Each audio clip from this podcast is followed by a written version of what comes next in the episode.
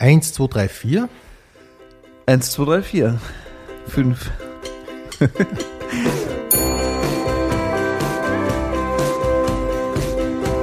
Pension Schöller. Ich begrüße jetzt in der Pension Schöller Manuel Rubey. Hallihallo. Hallo Rudi, servus. Manuel, wir beginnen mit der wichtigsten Frage, die man einem Kabarettisten stellen kann, nämlich wie bist denn du eigentlich zum Kabarett gekommen?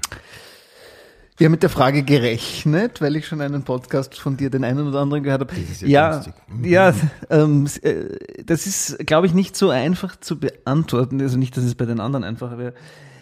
Auch wie so oft war wohl Josef Hader mit im Spiel. Ähm, ich glaube aber erkundet zu haben, dass die Wurzeln ein bisschen tiefer zurückgehen. Wir hatten keinen Fernseher, das weiß ich noch. Und es gab einmal im Monat circa ist, sind die Eltern mit uns zum Stummfilm gegangen. Mhm. Und mein erstes Humorerlebnis bewussterweise sind Buster Keaton, Max Brothers. Wirklich? Okay, das ist aber schon mal ein guter Einstieg. Mhm. Ich finde auch. Also das war mir damals nicht bewusst, aber heute würde ich sagen, hätte schlimmer kommen können.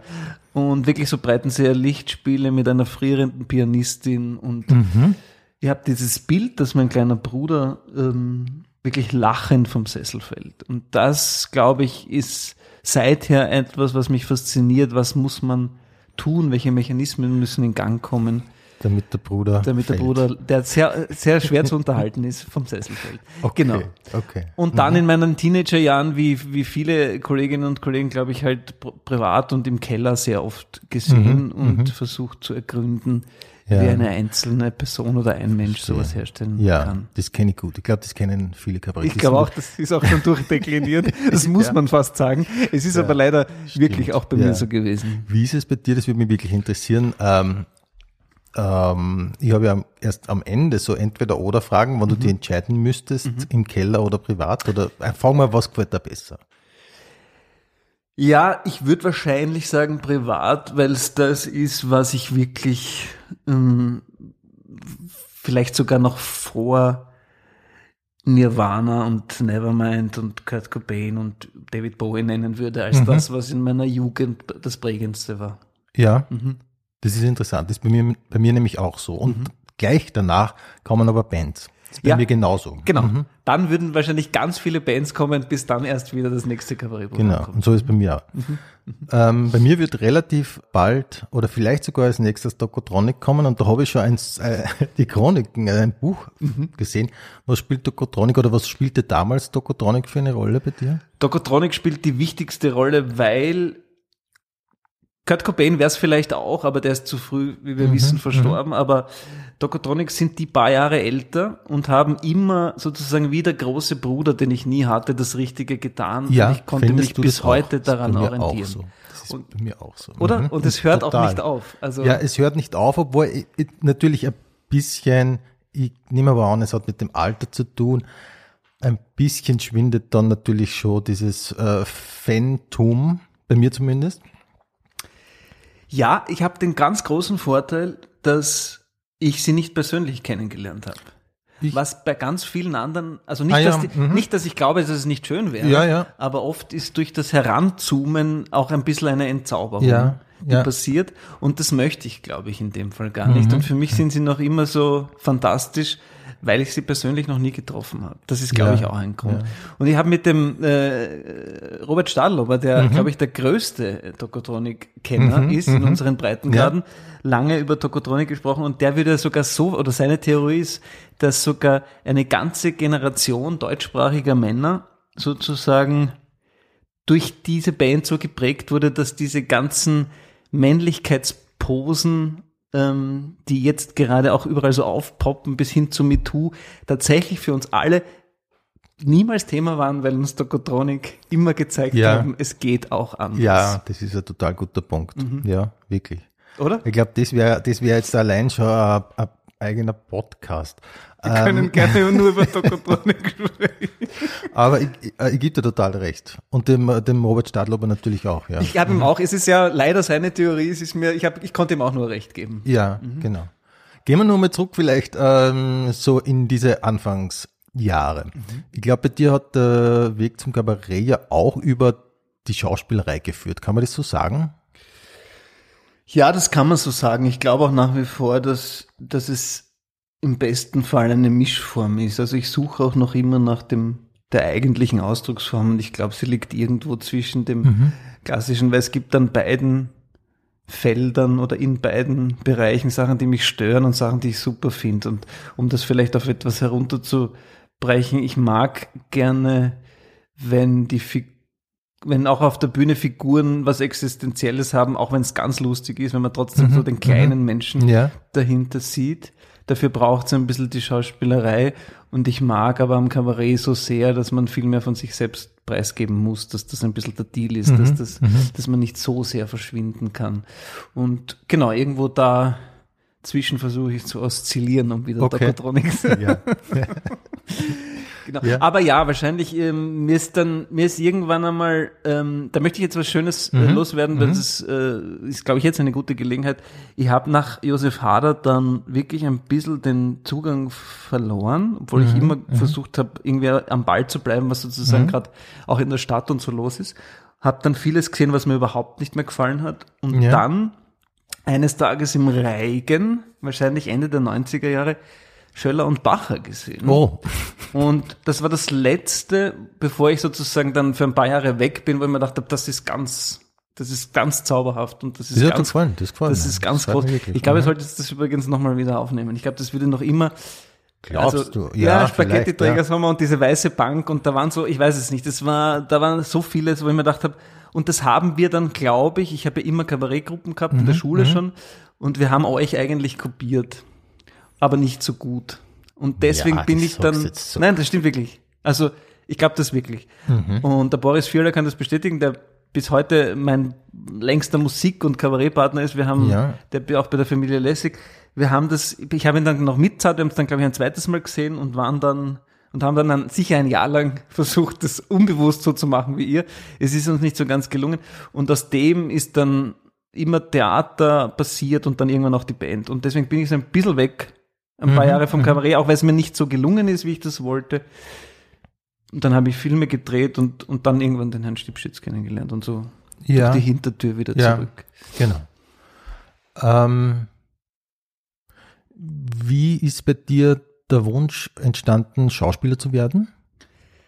Ich habe, glaube ich, nicht wirklich jemals einen anderen. Also ich wollte ganz Mhm. kurz, so wie alle oder wie fast alle junge Menschen, Sportler werden, aber Mhm. auf einer völlig naiven, ich wollte ganz kurz Tennisprofi, danach kurz Basketballprofi und, und so wie alle auch mal Fußballprofi werden, habe aber eigentlich insgeheim immer gewusst, dass das nicht reichen wird.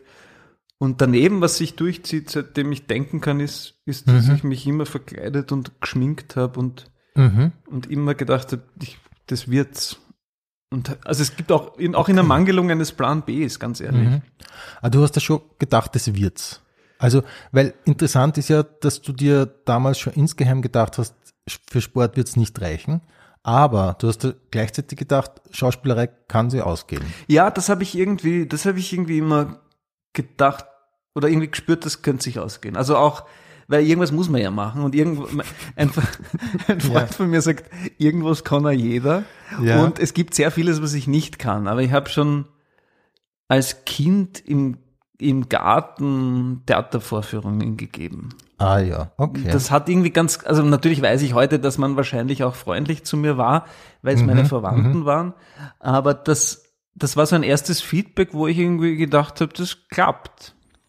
ja, okay. Und daher glaube ich, war das relativ früh klar. Mhm. Mhm. Und dann hast du neben der Schauspielschule schon die Band gegründet, Mondscheiner.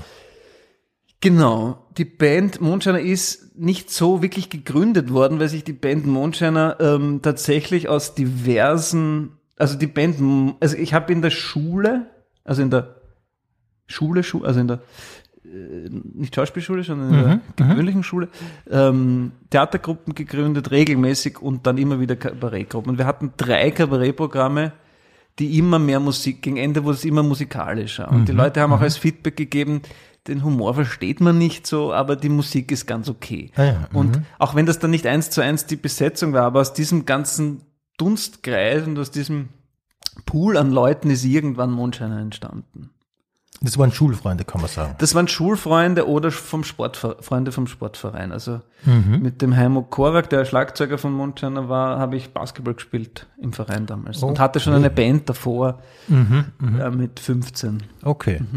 Und das ist ja eigentlich das gewesen, womit du als erstes mal bekannt worden bist, oder? Ja, wie so oft, ähm, mein Leben zeigt mir irgendwie, dass ich, ich habe einen, einen Plan oder denke mir, das muss funktionieren und, und dann passiert irgendwas anderes und das geht dann eigentlich besser oder schneller. Und das war auch ein bisschen die, die Krux und das zieht sich bis heute so durch, dass ich das Gefühl habe, die Leute reden immer eigentlich von was anderem als, als das, was mir gerade wichtig ist. Das ist und das ist aber mittlerweile habe ich das akzeptiert. Also ich wollte eigentlich unbedingt Schauspieler werden und ans Burgtheater und habe dann auch die Schauspielschule schon gemacht.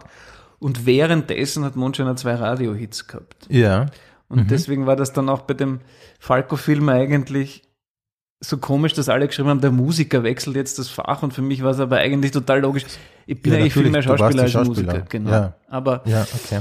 solche Dinge stehen dann in der Zeitung und dann hält sich das hartnäckig. Und es ist auch ein bisschen egal, das soll ja auch jeder glauben, Ja, was er will. ja. Nee, vor allem, ich meine, du bist in so vielen Dingen erfolgreich, ähm, da kann man wahrscheinlich schon gar nicht mehr so einfach kontrollieren, worüber dann jetzt gerade im Einzelnen gesprochen wird. Das ist schön, wenn du das so siehst. Ja, wahrscheinlich kann man das nicht kontrollieren. Und es ist mir auch äh, selbst ein Rätsel, wie es dazu kam, dass ich so viele. Ja. Wahrscheinlich glaube ich, ähm, ich muss mich, ich muss immer Fanboy bleiben Ja. Mhm. können von den Sachen, von dem Genre, wo ich gerade. Ich darf mich nicht zu sicher fühlen. Mhm. Es darf nicht zu sehr zu einem zu einer Abgeklärtheit werden oder zu sehr zu einem Beruf, weil ich finde, dann verliert es auch ein bisschen an Mysterium und ich muss es selber also ich finde schon gut, gut vorbereitet zu sein und besser zu werden, aber gleichzeitig darf man sich auch nicht zu sicher fühlen, glaube ich. Mhm.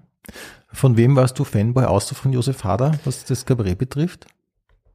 Ich, naja, ich habe schon auch, also ganz super, das war dann parallel auch schon zu den ersten Kabarettgruppen, war, haben wir sehr viel Schlaberei geschaut. Also zwar nicht mehr live, sondern halt schon auf, auf Video, weil das auch so ein bisschen, die auch immer sehr theatral waren, das hat uns auch interessiert und ich finde das auch bis heute, also zum Beispiel Atompilz von links oder Sein Ja, und ja, Schwein, mhm. finde ich auch nach wie vor wirklich grandios.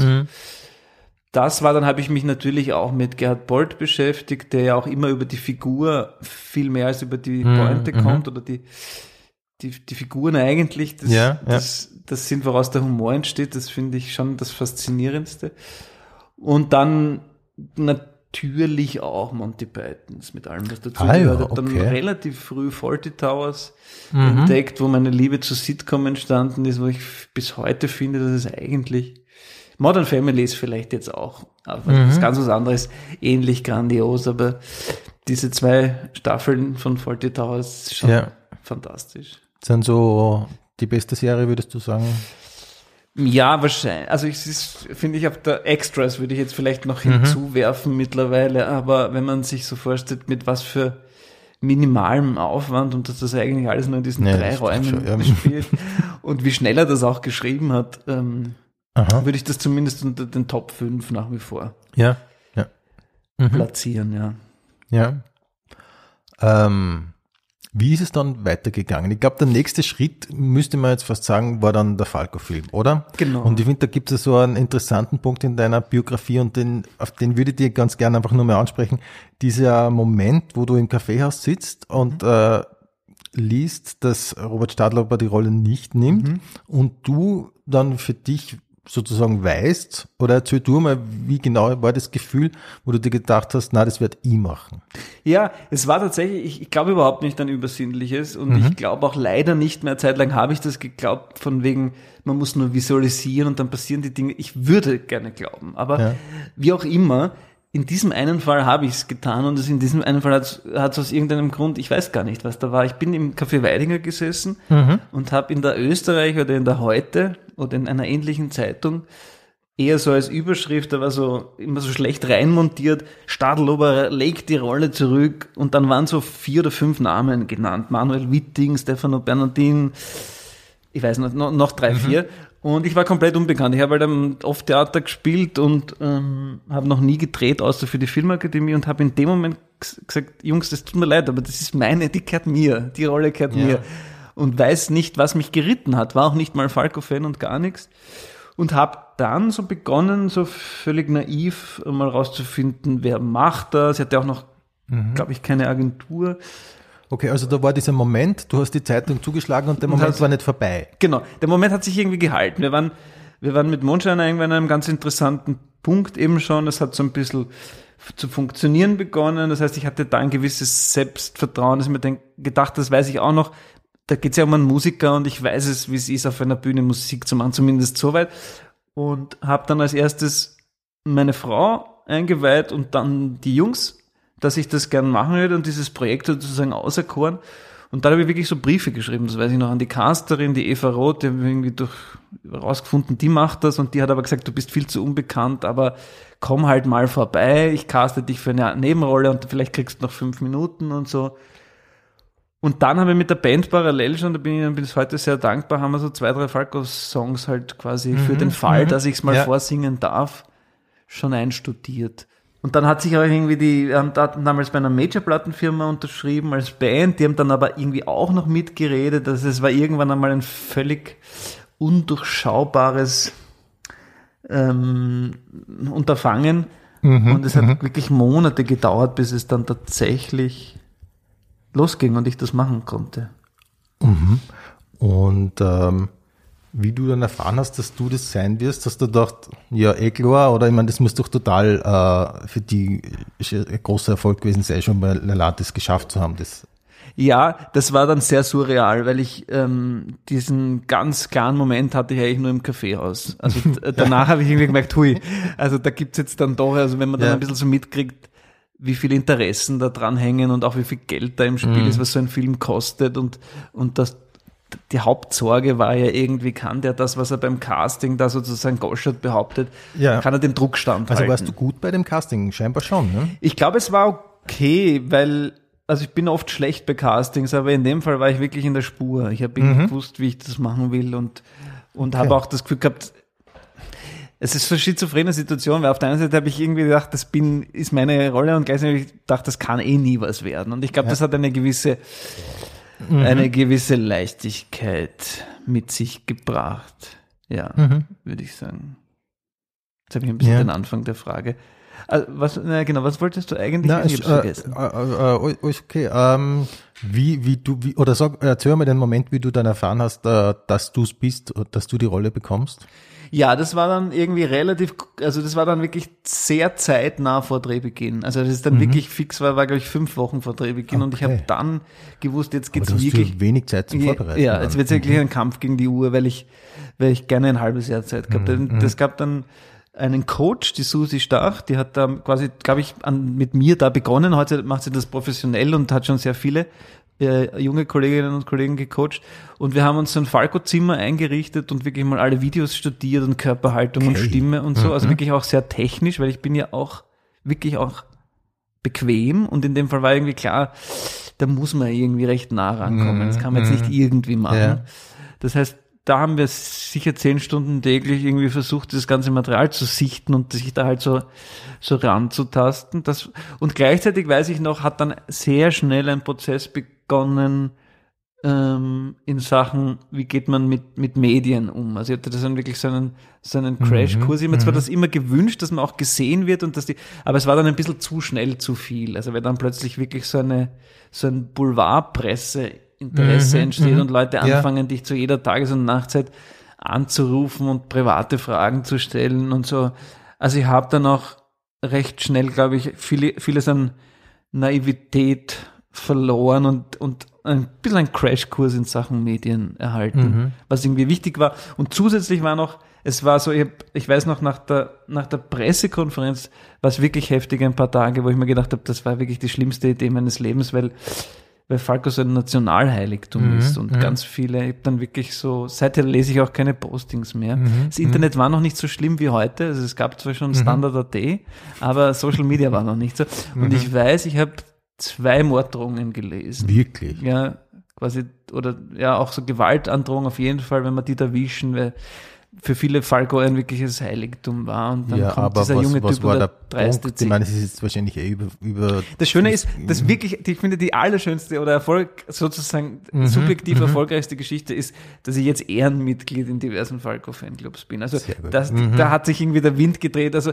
ich glaube einfach, viele wollten ihr, also ich, bis heute merke ich, wie, vielen Menschen Mhm, der wahnsinnig viel bedeutet. Und ich glaube, sie hatten einfach Angst, dass dieses, dass irgendwie das Denkmal da Ja, angepatzt ja. Mhm. wird durch dieses ganze Unterfangen und, und, und, und durch den, der das spielt, halt am allermeisten. Ich glaube, das war die Sorge. Ja, ja. Was schon interessant ist, ich meine, wie gesagt, das ist müßig jetzt so im Nachhinein und generell, aber ähm, ist ja am wenigsten deine Schuld, oder? Im, äh, wer, jeder, der das spielt, ist nicht der Falco. Klar, aber es ist halt, also so wie, wie mit Abstand kann man sich immer besser abgrenzen. Aber in dem Moment, wo, wo dir jemand wirklich Nein, nein, in nein, diese ich meine jetzt Unsicherheit, nicht, die du sowieso hast, hineingrätscht und sagt, ja, ja, nein, dann ich ist es einfach Ja, schwierig. na klar, ich würde es jetzt auch gar nicht so im, im, dir sagen, sondern im, im Sinne, wenn man die, die, die, die Sache mal analysiert, da hast, hast du ja am wenigsten dafür gekonnt. Ne? Ich glaube, das, ja, glaube ich, und ich, ich bin mittlerweile nach, nach 20 Jahren in dem Geschäft, nein, ich habe immer mehr das Gefühl, ähm, dass man über die, dass man die Reaktionen sowieso nicht äh, kontrollieren Ja, kann. Du sicher. kannst die Aktion, du kannst das, was in dir drinsteckt, also das weiß man eh selber am besten, habe ich wirklich alles rausgeholt. Ähm, der, der Klaus Eckel hat einmal gesagt, ähm, vergleich dich nicht mit Ja, anderen, genau. sondern vergleich dich mit deinen Möglichkeiten. Und wenn du das ehrlich be beantworten Mhm. kannst, und in dem Fall kann ich sagen, ich habe das, was möglich war, da reinkaut, Mhm. dann ist es, der Rest hat man nicht in der Hand. Und das, Ja. finde ich, wird leichter mit, wenn man das länger macht. Ach so, also, Also- die, ein bisschen äh, Distanz aufzubauen zu dem. Zu dem, was man nicht beeinflussen kann. Mhm. ja, zumindest. verstehe. Ja. Auf jeden Fall, damals ist es fantastisch geworden. Das ist, wie weißt du, sagst selber, es ist lang her. und, äh, wir haben uns ja schon des Öfteren gesehen in der Zwischenzeit, aber ich habe dir, glaube ich, noch nie gratuliert. Im Nachhinein vielleicht einmal so, echt, ist ja echt super. Dankeschön, wirklich, vielen ja. Dank. Ähm, und ab dann warst du im Geschäft, kann man sagen, oder? Ja, also ich glaube, dass das für das Fernsehgeschäft oder das Film- und Fernsehgeschäft auf jeden Fall vieles beschleunigt hat, weil genau, weil dadurch war ich irgendwie am Schirm von, von, von mehreren Menschen und das ist bis heute oft hilfreich, weil, weil man sonst sehr lange daran arbeiten muss, dass man sozusagen, dass einem auch was zugetraut wird, was jetzt nicht auf den ersten Blick. Ich Ja. glaube, ich wäre sonst wirklich so der, ich hätte sonst 20 Jahre lang den Schwiegersohn gespielt. Ja. Den freundlichen, ja. netten, so ein bisschen du wärst, ja, du wärst Interest on, du, wär, kein- also du wärst zweifellos ein fantastischer Schauspieler, aber ist, äh, ja, wahrscheinlich war es schon ein, ein, ein großer Boost jetzt einmal dann. Mhm. ich glaube, es, ja, auf jeden Fall. Das war auch ein großes Glück. Ja. Mhm. Und hat's dir taugt damals, oder? Das war, das Mir war, hat das voll taugt. Gleichzeitig habe ich ein bisschen Panik aufgerissen währenddessen schon, weil alles ein bisschen zu viel war. Also wirklich so Leben irgendwie, was aber glaube ich auch gut gepasst hat, auch für Ja, das Ganze. Ähm, w- habe ich damals auch irgendwie ein bisschen nicht geglaubt, glaube ich jetzt mittlerweile immer mehr. Also dass eine Rolle schon auch ein bisschen was macht mit einem, vor allem wenn man sich, und es hat diese permanente Überforderung und Überholspur und Wahnsinn und eigentlich alles viel zu viel hat wahrscheinlich auch ein bisschen gut, hat gut gepasst für die Rolle, hat aber auch gleichzeitig die Sache auch ein bisschen äh, sch schwierig gemacht. Ja. Also ich habe es wahnsinnig gerne gemacht, aber ich habe schon gemerkt, es ist ein bisschen ein dünnes Eis und ich muss aufpassen, dass ich, mir, dass ich mich da jetzt nicht verändere auch. Also dass ich da nicht, ich verstehe, wenn, wenn Leute mit Anfang 20 zu schnell Erfolg haben. Ich war zum Glück Ja. schon 27, aber ich merke so ein paar so Sachen, ähm, weil man dachte, hui, musste jetzt irgendwie aufpassen und zum Glück bin ich recht gut verankert und habe ein paar sehr alte Freunde, denen das wirklich alles wurscht ist, die mich dann da wieder ein bisschen zurückgeholt haben Ja. auch. Aber das wollte ich gerade fragen, Mhm. ob, ob Freunde dann schon irgendwann einmal was gesagt haben zu dir, so im Sinne von, ähm, du hast dich geändert oder du warst ja auch schon damals in der Beziehung, in der ja, du genau. bist. Also es war eigentlich für die Beziehung war es am, am schwierigsten, weil, weil, weil meine Frau natürlich mich am besten kennt und die hat schon irgendwie das am, wir hatten noch ein kleines Kind und ich war plötzlich von einem Tag auf den anderen sozusagen irgendwie, irgendwie weg und das war schon wahrscheinlich die größte Gefährdung für die Beziehung, die wir, die wir je hatten. Einfach weil, weil ich auch plötzlich so, weil so viele Leute Interesse hatten. Ja, ja. Das, das, das war schon heikel, das war schon ein gewisses Spiel mit dem Feuer. Jetzt mit Abstand ähm, kann ich sagen, dass es mir schon auch großes Vergnügen bereitet hat. Das so eine unglaubliche Spielwut auch gehabt und hatte auch das große Glück, dass der Niki Ovzorek und der Christian Dramitz so als ältere Kollegen so wahnsinnig auf mich aufpasst haben. Ich habe mich wahnsinnig sicher gefühlt. Ich Ah, das. Gefühl, es kann mir eigentlich nichts passieren. Die finden das gut, die unterstützen das und so. Und das war schon etwas, was mich auch total, ich versuche auch das weiterzugeben, weil ich finde es so wichtig bei dem ersten, wir sind sowieso alle immer so unsicher, aber so wenn ich mit jungen Kolleginnen und Kollegen zu tun habe, denen auch zu, die auch zu bestärken in dem, was sie tun, ich finde das total wichtig, weil wir ja alle so tendenziell unsicher sind und man riskiert so Mhm. Ja, viel bei. Kreativität oder bei Ja. dem, was wir da so tun. Und jetzt ist so viel Zeit vergangen, jetzt, um jetzt endlich die Frage zu beantworten, jetzt bin ich auch schon älter, als Falco jemals wurde. Ähm, ist es eigentlich nur schön. Ich habe auch jetzt nicht mehr die Angst, dass, weil ich wirklich damals auch diese Entscheidung getroffen habe, ich mache das nicht mehr. Also ich habe auch viel Geld in den Wind geschossen, aber ich jedes Falco-Angebot seither abgelehnt. Ja, richtig, genau. Mhm. Das ist ja auch schon, das ist ja so eine kleine Legende, die schon dranhängt Die ist mittlerweile. mittlerweile, das war irgendwie wichtig, also ich weiß nicht, warum ich es auch immer erzähle, aber weiß man Aber da irgendwie, ist- ja, ja, weil ich nein, glaube, nein. es war total wichtig. Also, Ja, weil, das glaube ich da, ja. Weil, und jetzt kann ich auch sagen, das war, the first cut is the deepest und es Mhm. ist total schön, aber ich bin froh über die Entscheidung, dass ich nicht noch Mhm. Kann zehn Jahre vorstellen. sozusagen Ja, am Donauinselfest und Das dort war und sicher eine gute so. Entscheidung, ganz sicher. Und dann sind ja die Rollenangebote nicht ausgeblieben. Du warst so der junge, frische österreichische Schauspieler und äh, das hast du ja eingelöst dann im Endeffekt. Es sind viele Filme gekommen und, und äh, viele zum Teil schwierige, anspruchsvolle Rollen, aber es war immer gut. Also es waren immer gute Rollen, gut gespielt, gute Filme. Gruber geht hängt zum Beispiel gegenüber von uns jetzt, wo ich es gerade äh, sehe. Ähm, Na, das Allerschönste diesbezüglich, weil da schließt sich auch ein bisschen der Kreis zum Anfang des Gesprächs und vielleicht überhaupt zum, Mhm. zu deinem Podcast, war dann relativ bald, also ich glaube so zwei Jahre danach, habe ich ein Casting gemacht für Aufschneider. ja. mhm. Und dann weiß ich noch, eine mir unbekannte Nummer ruft mich am Telefon an, eine 0664er Nummer, mehr weiß ich nicht, mehr sage ich auch nicht. Und ja, servus, das ist der Josef. Okay, Äh, ja. wollte nur Mhm. sagen, du hast die Rollen. Und das war, weil er mit dem David Schalko gemeinsam das geschrieben Mhm, hat und so, und das Casting hat er zwar nicht gemacht, aber das war für mich der surrealste Moment meines ganzen Berufslebens, glaube ich, dass mich Wirklich? Josef Hader Ja. anruft, um mir zu sagen, sie haben sich jetzt da für mich entschieden und sie hatten sich wohl eh schon quasi aufgrund des Falco-Films sehr interessiert, also Mhm, dann schon noch ein Casting gemacht äh, und, und genau. Und das war, Ja. da habe ich mir gedacht, so, und jetzt, das ist so ein magischer Moment, wahrscheinlich der wichtigste, weil ich es auch viel bewusster schon wahrgenommen habe, weil Falco war alles ein bisschen so im Rausch, aber dann so Jahre später und auch schon ein paar Sachen, die überhaupt nicht funktioniert haben und dann gibt's wieder mal so ein Projekt, wo man sagt, also, da ist jetzt die Chance, mit Josef Hader gemeinsam vor der Kamera zu stehen.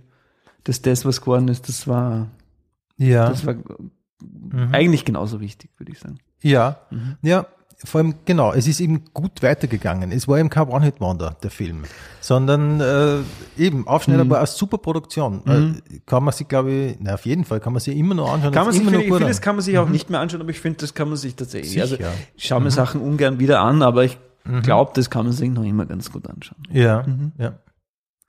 Und ähm, nach Aufschneider war ja dann relativ bald Braunschlag. Es war auf jeden Fall das nächste Projekt von David Schalko. Und der hat damals, war so mein Eindruck, der hat damals so angefangen, sich so ein kleines Ensemble irgendwie so zu äh, casten oder so.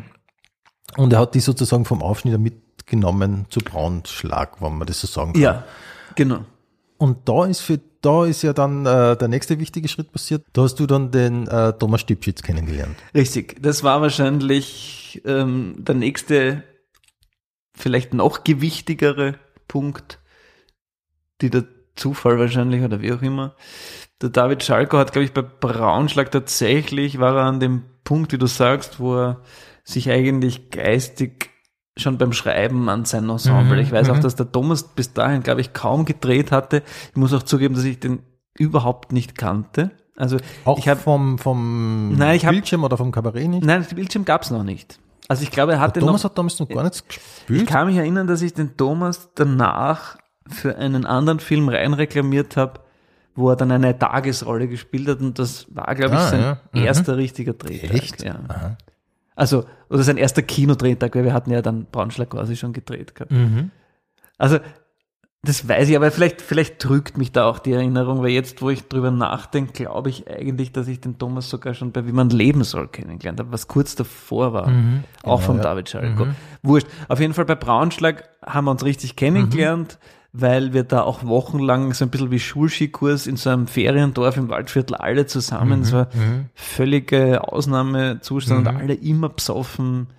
Und Wirklich, ich meine, da gibt's ja, da gibt eben, da gibt's ja diesen Mythos eben, dass der ganze Dreh wäre so eine Landschulwoche gewesen. Ja, und das kann ganz oft ganz furchtbar enden und Ja. vor allem ein ganz schlechtes Ergebnis haben. Also ich plädiere da überhaupt nicht dafür.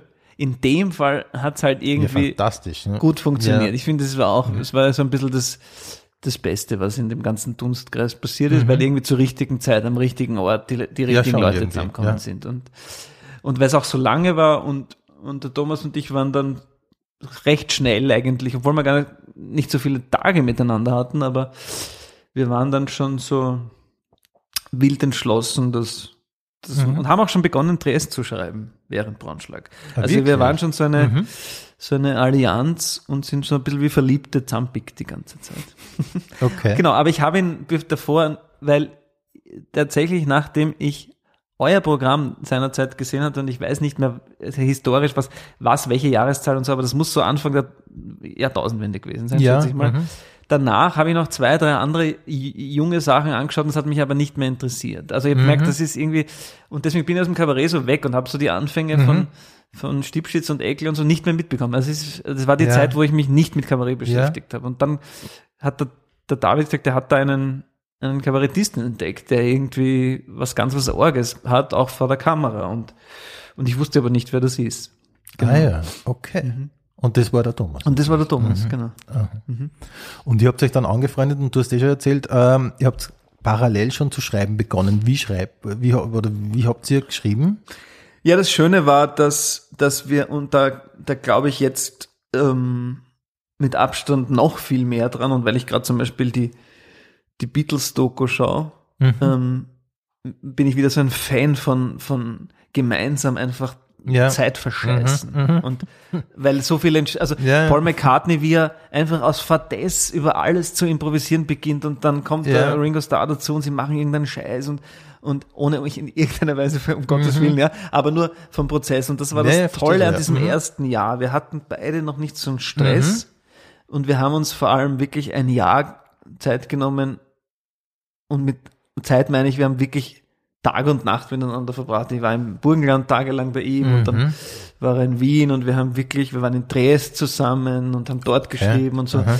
Und wir haben wirklich uns getroffen und absichtslos uns eigentlich kennengelernt. Also in erster Mhm. Linie haben wir uns ja gegenseitig nicht gekannt und haben einfach mal so eine Behauptung aufgestellt, wir zwei machen jetzt was miteinander und haben wirklich über sowas Spielerisches ähm, zu, nicht nur zueinander gefunden, sondern auch dieses Stück irgendwie entwickelt. Und es war eigentlich fast immer ähm, kein Schreibprozess im klassischen Sinn, sondern wir sind immer mit irgendwelchen Figuren aufeinander Ja. Also jeder war irgendwer und dann ist man halt so aufeinander losgegangen und, und, Okay. und dann mit Aufnahmegerät. Mhm. und ich habe das dann Ach so, so. alles also, abgetippt. Verstehe. Und, Ach so, so, wirklich. Ja, und das war wirklich Aha. eine, auch eine Arbeit so völlig, ich glaube, wir haben keine einzige Pointe geschrieben. Wir haben wirklich nur äh, Figuren, Mhm. So aufeinander. Figuren, ja, genau, und die sind. Mhm. vielleicht wir am Schluss dann beim drübergehen, aber eigentlich ist das alles mit sehr viel Zeit, sehr viel einfach Schmähvieren im wahrsten Mhm. Ja, Sinne ja. des Wortes. Ähm, Und ihr habt aber schon gewusst, dass es Triest hassen wird, sonst werdet ihr ja, ja nicht nach Triest schreiben wir gefahren. haben, ja, na, genau. Oder umgekehrt, kann natürlich auch sein. Nein, wir haben, wie man es ja immer so, so hört und wie es tatsächlich anscheinend so ist, oder ich kenne das jetzt mittlerweile auch, du kennst das auch, irgendwann gibt es einen Premierentermin und irgendwann hat man noch Mhm, Ja, nicht wahnsinnig ja. viel. Und wir haben eigentlich noch fast nichts aufgeschrieben gehabt. Also Mhm. als wir quasi da gesagt haben, es ist am ich glaube auch, weil es hier hängt, Ja, ja, nicht in meinem genau. Büro. Ich habe privat in meinem hängt keine Sache, es ist nur weil hier wirklich Arbeitsstätte ist. Genau, 28. Oktober 2011 stand irgendwann im Kalender, Mhm, ist Premiere mhm. von Dresd. Und wir wussten aber nicht, was, was das für ein Stück eigentlich Ja. ist. Und haben irgendwie aber gerade so was gelesen über Monarchie und K&K-Hafen und so und haben dann gesagt, vielleicht heißt es einfach Dresd. Und, und deswegen hat der Ingo Bertrammer dann gesagt, der, den du ja auch Mhm. kennst, ähm, dann machen wir Fotos in Triest. Mhm. Und dann haben wir uns halt, wie es so ist, irgendeinen Pressetext aus den Fingern gesaugt und dort die Fotos gemacht und das einmal so eingetütet. Und dann hieß das so und, und dann haben wir halt ein paar Monate später auch tatsächlich gesagt, fahren wir jetzt nochmal nach Triest und, Mhm. und schreiben dort dann weiter. Wir hätten überall schreiben können, aber es war irgendwie super. Ja, ja, Mhm. natürlich. Ja, und da, weil das Plakat ja gerade gegenüber hängt, das ist, es ist ja ein legendäres Plakat da mittlerweile und es ist schon wirklich sehr schön geworden, muss man sagen. Ja. Danke, ich mag es auch total, weil das ist etwas, was mir total wichtig ist, was ich so, wenn ich irgendwas versuche in die, also was ich an der Kabarettszene so schwierig fand zumindest, oder da war auch, oder ich möchte niemanden, aber ich habe immer das Gefühl gehabt, es gibt viele, die wahnsinnig lustig sind, aber sich über Ästhetik keine Gedanken machen. Das stimmt. Und ich finde es aber so, ein, erst, ein Plakat ist einfach ein erster Ja, Eindruck. das stimmt, und ja. Man kann ein Filmplakat machen, auch wenn es Kleinkunst ist. Also ich, Mhm, das ist dieser Anspruch. Und wir haben dann den, den Ingo und den Klaus Mitter einfach gesagt, okay, das, das war auch damals, wir haben gesagt, okay, das kann uns jetzt auch richtig was kosten. Ja, also ja. sozusagen, wobei sie eh wahrscheinlich Mhm. unter Wert gearbeitet haben. Und ich finde auch, also ich finde, das ist oft, wir verkaufen ja auch irgendwie Ja, stimmt, etwas ja. und ich finde, da, da ist Grafik und, und. Fotografie oft äh, so ein schnell, schnell und das finde Mhm. ich, finde ich Ja. schade. Und das Plakat finde ich zum Beispiel, wenn man das anschaut, das hat immer noch total was. Das steht einfach immer noch für, steht für was. Ich finde auch, leider kann man es nicht, kann man es nicht planen. Es ist danach, ich habe das immer gemacht und danach sind aber auch Plakate entstanden, die nicht diese Strahlkraft haben. Also, aber man Ja, kann es zumindest immer wieder versuchen. Ja. genau. ähm, ja, ähm, und das war dann äh, ja bekanntermaßen wie, schon wieder sehr erfolgreich. Du bist sehr freundlich. Ja, ne, ich, ich erzähle nur die, die Facts. Ne? ähm, und du warst Kabarettist, finally. Ja, genau. Also das Schöne an der Geschichte ist, dass es eine österreichische Geschichte insofern ist, ist, wir haben wirklich, ich war sozusagen schon ein bisschen cooler, was das betrifft, weil mir das die zwei Dinge, die vielleicht am stärksten mein Berufsleben verändert haben, waren die, wo es den größten Widerstand gegeben hat. Also es war zuerst der Falco-Film, wo alle gesagt haben, das kann man nicht machen, bist du wahnsinnig. Und bis hin zu besagter Gewaltandrohung. Und das zweite Mal war, dass der Thomas und ich beide gehört haben, why? Also quasi der Thomas Ah ja, hat mhm. gehört, jetzt hast du ja endlich einen Namen gemacht und bist aus dem ewigen Dingeltangel raus. Mhm. Und ich habe gehört, jetzt bist du Schauspieler endlich kein Musiker mehr und jetzt äh, quasi man kennt dich. Warum Ja. jetzt das? Und es waren wirklich alle dagegen, Mhm. gefühlt außer uns beiden. Und, und es hat, es war uns irgendwie, wir haben irgendwie gesagt, wir machen es aber trotzdem. Und ich glaube, Mhm. dass das manchmal, dass manchmal Sturheit einfach wichtig ist. Ganz Ja. oft ist sie auch nicht gut, aber wenn man etwas ganz, wir haben einfach total daran geglaubt. Also einfach, Mhm. wenn wir es selber als eine gute Idee gefunden haben. Ja. Und deswegen war der Überraschungseffekt dann so, dass dann plötzlich hat, da haben es dann alle super gefunden. Also Ja, alle, die okay, dagegen waren, ja, haben gut. danach gesagt, Mhm. na, ich hab's immer schon gewusst. Ja, oh. Und das Mhm. ist irgendwie, glaube ich, hat eine Dynamik. Und ich finde, wir haben eine zweite schlaue Sache gemacht, die aber auch aus einer Angst heraus passiert ist. Ich habe irgendwie gesagt, machen wir wenig Termine, weil die wollten ja gleich, was weiß ich, Mhm, Stadtzahl 25 Termine machen und so. Und ich habe gesagt, machen wir wenig, schauen wir mal, wie das überhaupt und so. Und das hat diese, diesen schönen Nebeneffekt, wenn man jetzt aus dem Nähkästchen Mhm, plaudern kann, gehabt, dass wir, dass bei der Premiere dann recht schnell gute Presse da war und auch die Leute wirklich erstaunt waren. Und dann hat es ganz schnell einmal keine Karten mehr gegeben. Mhm. Und dann hat man halt die Legende draus gemacht, wir sind eineinhalb Jahre ausverkauft. Ja, Ja, ja. Was zwar sogar gestimmt hat, aber was natürlich nicht gestimmt hätte, wenn man es so wie neues Thomas Maurer Programm gleich mal mit 40 Terminen hätte es natürlich noch Tickets gegeben. Also Mhm. Ich finde, das waren so ein paar so Mhm. auch Marketing-Sachen vielleicht, die aber nicht bewusst waren, sondern eher aus der Angst heraus, die die Sache ein bisschen beschleunigt haben, warum dann recht schnell so ein Hype drauf war. Ja. Ja, und das war halt einfach auch sehr gut. Ja. Man muss, man muss es sagen. Danke. Ich finde jetzt mit Abstand auch, dass da, weil vor allem jetzt, wo ich weiß, wie, wenn man sich länger damit beschäftigt, es ist da irgendwie was, was gelungen. Und das Mhm. ist sehr oft nicht das, Gefühl- ich habe sehr oft nicht das Gefühl. Und da, aber ich glaube in erster Linie ist, weil wir uns wirklich, wir hatten Zeit, auch ganz viel Schaß zu machen und Mhm, ganz viel mhm. auszusortieren und haben uns diese, diese Zeit genommen. Ja. Ja, ja, es, es war sicher einfach auch die Chemie. Das hat man schon gemerkt, auch, ja. Abgesehen davon, dass es äh, ein tolles Stück war, keine Frage. Es war auch Mhm. ähm, wirklich das Schöne, auch wenn wir uns dann, wir waren ja dann acht Jahre zusammen, Mhm. was völlig absurd ist, weil ich gedacht habe, es geht eineinhalb Jahre höchstens. Auch in schwierigen Jahren, weil sind, man macht ja dann so im Duo so Prozesse Mhm, durch wie in einer Ehe oder so. Auch nach der großen Verliebtheit in den schwierigeren Jahren, die es dann auch gab, oder schwierigeren Phasen, Mhm. Die eineinhalb Stunden auf der Bühne waren in 600 Vorstellungen, glaube ich, 599 mal super. Also Sehr gut. wir, Mhm. wir konnten uns wirklich Ja. am Arsch gehen bis zwei Minuten vorher und es war dann Mhm. irgendwie gut. Cool, sehr gut. Mhm. Aha. Das war schon, und das ist, glaube ich, sowas lässt sich auch schwer konstruieren, das gibt's halt hin und wieder. Mhm. Und äh, dann ist Gott und Söhne gekommen, Mhm. auch ein tolles Stück. Aber irgendwann war der Punkt, wo ihr dann beide beschlossen habt, jetzt geht's einmal wieder in, oder der, der Thomas für sich beschlossen hat, es geht in eine Solo-Richtung wieder. Und du hast äh, dann für dich, Wir haben das ziemlich genau zur gleichen Zeit. Also Mhm. ich habe eigentlich schon gedacht, dass es zum zweiten Stück, also da war ich so, ich hätte eigentlich gedacht, was soll jetzt noch kommen? War ich nach Triest so schon an dem Punkt, wo ich ich bin Mhm. Ja. jetzt eigentlich mal, auch mir ist es jetzt auch mal genug, weil wir auch Mhm. so wahnsinnig viel gespielt haben. Dann hat der Thomas irrsinnig drauf gedrängt, nochmal Mhm. ein zweites zu machen. Das war dann ganz anders, weil Mhm.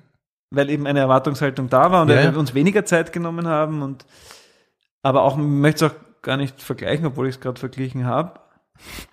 Und ja, nein, es war, es war ein tolles Stück, es war nur der, der Überraschungseffekt, war einfach War weg, dass da. es, dass, dass das geht. Mhm. Ja. und es war auch nicht mehr so selbstverständlich alles. Mhm.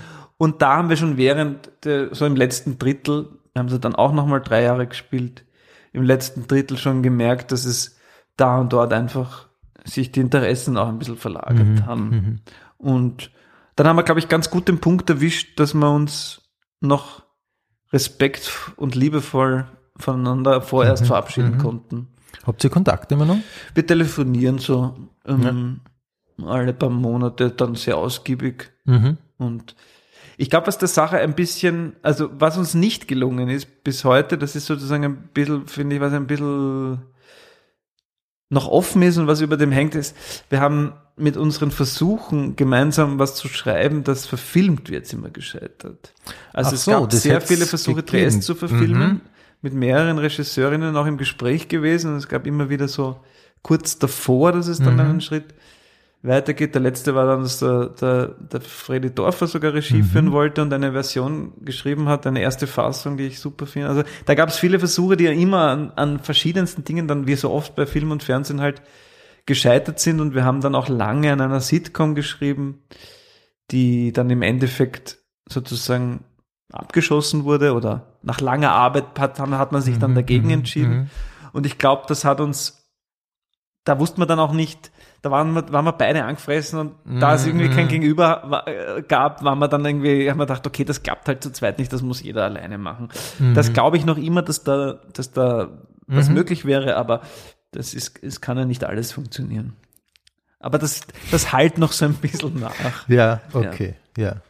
Das ist ein guter Satz, finde ich, von dir. Es kann ja nicht alles funktionieren. Es funktioniert sogar sehr viel nicht, wenn ich dir das so sagen darf. Okay. Aber, aber was wieder funktioniert hat, das war dein Soloprogramm. Und zu dem kommen wir jetzt auch noch kurz. Ähm, du hast dann beschlossen, Solo weiterzumachen. Wie bist du es angegangen? Ich bin das so angegangen, weil das wirklich ähm, etwas ist, wo ich ein bisschen eine Altersdurchschlusspanik gekriegt habe, weil Mhm. ich tatsächlich mich dann zurückerinnert habe, dass eben privat und auch die Dorferprogramme und so und Gerd Bold, mir gedacht, irgendwie habe ich schon mit 15, 16, 17 eigentlich, glaube ich, damals die Kabarettgruppe immer gegründet, weil ich zu feig war auch allein und das war schon so immer ein bisschen, irgendwann einmal stellst du dich allein auf die Bühne, einfach um das mal auch auszuprobieren. Und ich bin das so angegangen, habe mir dann wieder sehr viel Zeit genommen und habe dann den Rupert Lehofer, der ist vom Theater im Bahnhof und Clown und hasst Kabarett und Mhm. ich hasse Clowns, bin aber ein großer Fan vom Theater im Bahnhof und das war ein super Reibebaum, weil der hat so die letzten zwei Wochen dann wirklich Regie geführt und ich musste um jeden Witz kämpfen, Mhm. Ja, weil er mag ja. auch keine Witze, hat aber gleichzeitig sehr viel Wert auf Dramaturgie und Haltung und so. Und das war eine, eine völlig neue Form, weil wir mit dem Thomas eigentlich immer zuerst, wir hatten das Stück, also hat dann schon der Dorfer Regie geführt und aber ähm, hat, man hatte immer das Gegenüber und das, das war so neu, dass man Mhm, mal überhaupt mhm. kein Gegenüber hat für den ganzen eigentlichen Ja, kreativen ja. Prozess und erst am Schluss.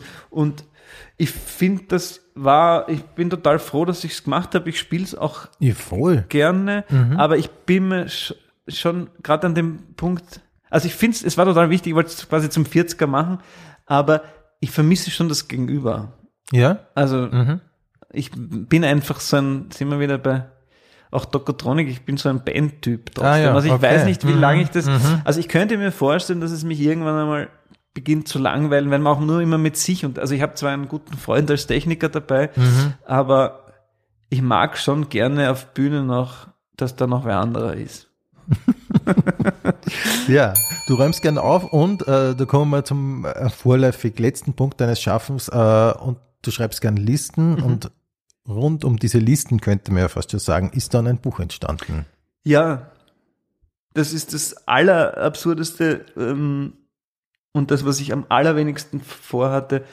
Aber ich habe auch noch so, ich stehe auf so altmodische Dinge wie zum Beispiel die Tugenden Höflichkeit und Pünktlichkeit und so. Du warst übrigens perfekt pünktlich, ja? weil zu früh Dankeschön. ist ja auch unpünktlich. Ja, ich weiß. also es ist wirklich sehr elegant, finde ich. Ja. Und das finde ich aber etwas, was, das sind so Errungenschaften, die, also wenn jemand, wenn mich jemand klug, also wie, ich, muss es halt irgendwie klug empfinden Ja, oder charmant und höflich um etwas bittet, dann ist das mehr als die halbe Miete. Und die, und die Elisabeth Stein-Hölzl heißt, ist die ähm, Chefin vom Molden Verlag, die hat Mhm. mir einfach zwei wahnsinnig kluge, witzige, charmante Briefe geschrieben und gesagt, sie hat ein paar Texte gelesen auf meiner Homepage oder so Mhm. und sie möchte mich gerne einladen, dass sie ein Buch schreibt. Und das ist dann so, ja gut, wenn sie so, die hat mich einfach gekriegt, ja. Und ich weiß gar nicht, warum ähm, ich dann so schnell, aber es hat mir dann, natürlich ist es auch eine, eine Bestätigung und fühlt man sich auch geschmeichelt und so. Aber das hatte ich wirklich niemals vor. Aber man kann Wirklich? viel bekommen, Aha, wenn, aha. wenn man mich höflich und freundlich fragt. Und Mhm. das war noch einmal irgendwie ein total neues Genre, weil die, die Literaturwelt ist ja nochmal ein ganz eigene, also auch da tummeln Mhm. sich wieder so ein ganz eigener Menschenschlag. Ich finde das auch total interessant. Mhm. Fühle mich da auch insofern frei, weil ich glaube, um vom, Schreiben leben zu können, muss man so unfassbar viele Bücher verkaufen, dass das wirklich ein Mhm. liebevolles Hobby Das ist. denke ich mir oft, ja, ja. Also das Mhm. ist, Mhm.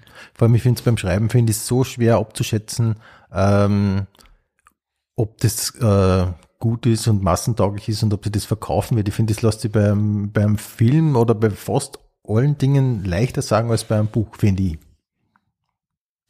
Ja, ich finde, das, das, das Kriterium, das Einzige, was ich irgendwie ansetzen kann, ist, wird es mir selber irgendwie taugen. Ja, genau. Also es ist natürlich Mhm. immer schwer, aber meistens kann man es für sich, finde ich, dann doch irgendwie beantworten. Ähm, und wenn ich so das Gefühl habe, ja, das, das könnte mich irgendwie auch interessieren, Mhm. dann, dann ist es vielleicht ein Indiz dafür, dass, dass es auch ein paar andere Ja. Leute erwischt. Ja. Aber bei, bei deinem Buch, ähm, wie bist du da rangegangen? So wie immer. Also Mhm. das ist das, also ich habe eigentlich nur einen weiteren Ordner von Dingen, Mhm. die sowieso immer passieren seit ein paar Jahren, ähm, mit dem Filter nochmal durchgearbeitet, was könnte sozusagen Okay. Mhm. in einer lang, längeren Form ins Buch. Und es war dann recht schnell klar, dass ich, dass ich mir den Roman nicht zutraue oder dass mir da zu wenig einfällt und dass das quasi eher so Essays oder Kurzgeschichten oder so Themenbereiche, Mhm. die mich auch sehr, also es hat ein bisschen auch zum, zum Soloprogramm schreiben, es war ein bisschen zeitgleich, es war Mhm. gerade so die Phase, wo ich, wo ich gerne irgendwie von mir selbst ausgegangen bin und meinen Mhm. Neurosen und meinen Ängsten und das halt dann so weiter. Und ich glaube, es ist auch ein bisschen ein paar Kapitel und das finde ich wieder so was Schönes. Es gibt so zwei Kapitel, die auf die am meisten Resonanz ist. Das eine ist, wie ich über meine Ängste geschrieben habe und das andere Mhm. ist über die sogenannte Authentizität. Ja. Wo ich jetzt Ja, lustigerweise weiß, ja. interessant, Mhm. also vor kurzem einen Podcast mit Dirk von Lotzo gehört habe, der ähnlich, also ich habe das wirklich nicht Ja. so äh, am Schirm gehabt, dass das, dass wir uns da, dass ich ähnliche Gedanken habe, aber vielleicht Mhm. einfach auch, woher sonst, wenn von Tokotronic, dass mich dieses Authentische immer irritiert hat. Und in einer ganz frühen Mondscheiner-Kritik stand einmal, tolle Band, aber der Sänger ist nicht authentisch. Und das hat mich wahnsinnig Ah, verletzt. Aber okay. gleichzeitig habe ich mir gedacht, was soll das heißen? Ja, War ja. David Bowie jemals authentisch? Natürlich, Natürlich nicht. Ja. genau. also, und das waren eigentlich so die zwei Kapitel, die ich wirklich nur für mich aufgeschrieben Mhm. habe. Und da gibt's aber am meisten Resonanz. Ja, das kann ich mir vorstellen. Und ja. das hat mich irgendwie ähm, bestärkt, dass man sich rücktrauen kann, Mhm. auch als Künstler sich mit seinen Neurosen noch stärker oder das Ja. zu teilen. Ja. Weil Mhm. es gibt Menschen, denen es ähnlich geht und das ist schön. Ja, ja, klar. Gibt Und ich ja- will irgendwie ein Schöpfer, ich glaube, es drunter, also ich glaube, ich bin ganz oft überfordert mit dem Leben. Also sehr zum Leidwesen meiner, vor allem meiner Ja. Frau. Ich kann ganz viel nicht, ich halte ganz viel nicht aus.